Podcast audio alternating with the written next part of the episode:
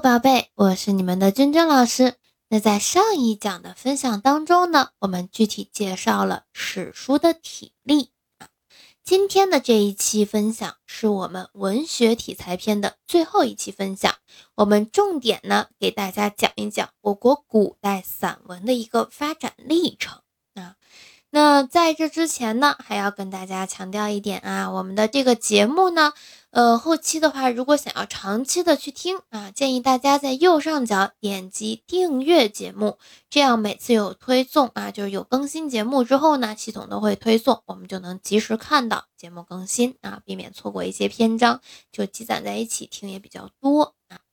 那如果对我的其他的节目感兴趣的话呢，也可以去搜索其他的专辑啊，就把我的这个个人的这个主页打开，有其他的专辑可以听，也可以直接呃就是关注我这个呃喜马拉雅号啊，就直接点击这个关注我的喜马拉雅号就可以了。后期有其他的节目更新，应该都是能收到推送的，这是我们要呃跟大家强调的一点。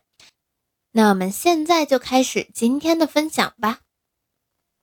那我们说，古代的文学当中啊，散文包括古文、骈文和词赋。那我们之前讲的四大类的划分呢，就是在划分这个古文啊。那骈文我们也有单独的去讲，它呃是这个字句两两相对而成篇章的这种文体啊，骈体文，对吧？也叫四六文，这是我们所说的骈文。那我们往往啊，骈文和词赋，它基本上都属于韵文的范畴，但又因为在行文体制上啊，它更接近于散文，所以呢，这个划分的时候，我们有时候会单独拎一下啊，散文、骈文、韵文啊，把它分开去说。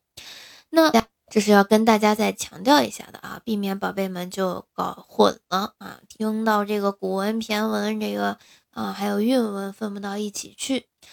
嗯，我们今天呢，更多的是哈，要给大家分享我国古代散文的发展历程。那最早的话呢，我们强调的啊，比较出现比较早的就是先秦散文，它包括诸子散文和历史散文。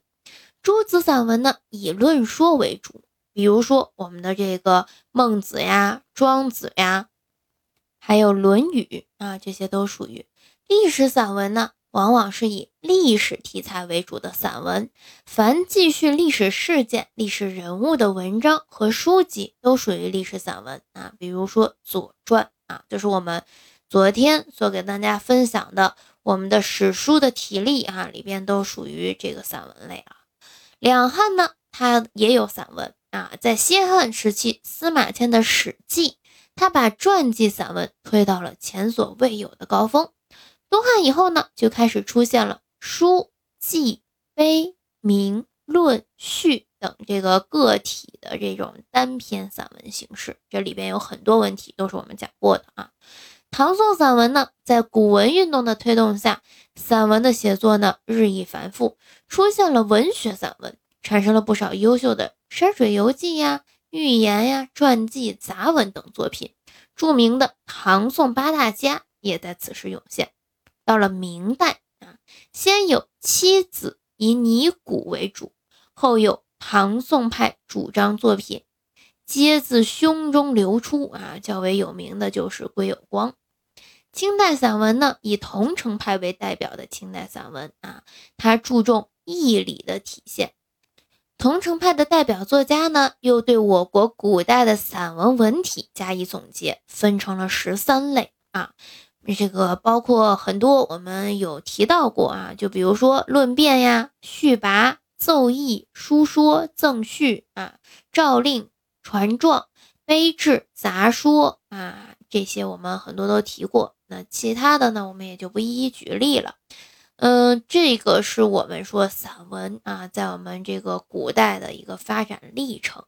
大概了解一下，最起码讲到今天啊，我们完整的把一些比较常见的跟我们这个文学题材有关的概念都给大家讲解了啊，这样我们不至于说以后再出去分不清这个啊诗词曲，分不清赋呀、骈文呀、啊史书的体例呀都没听过，这样就会闹笑话了啊。我们今天呢，呃，把这个文学题材讲完之后。从明天开始啊，下一期的分享开始，我们就进入到第二篇章的分享，文学流派啊，这里边呢会有很多比较有意思的事情啊，给大家分享。我们具体呢，明天再给大家介绍啊。那我们今天的分享就到这里了，我们明天见。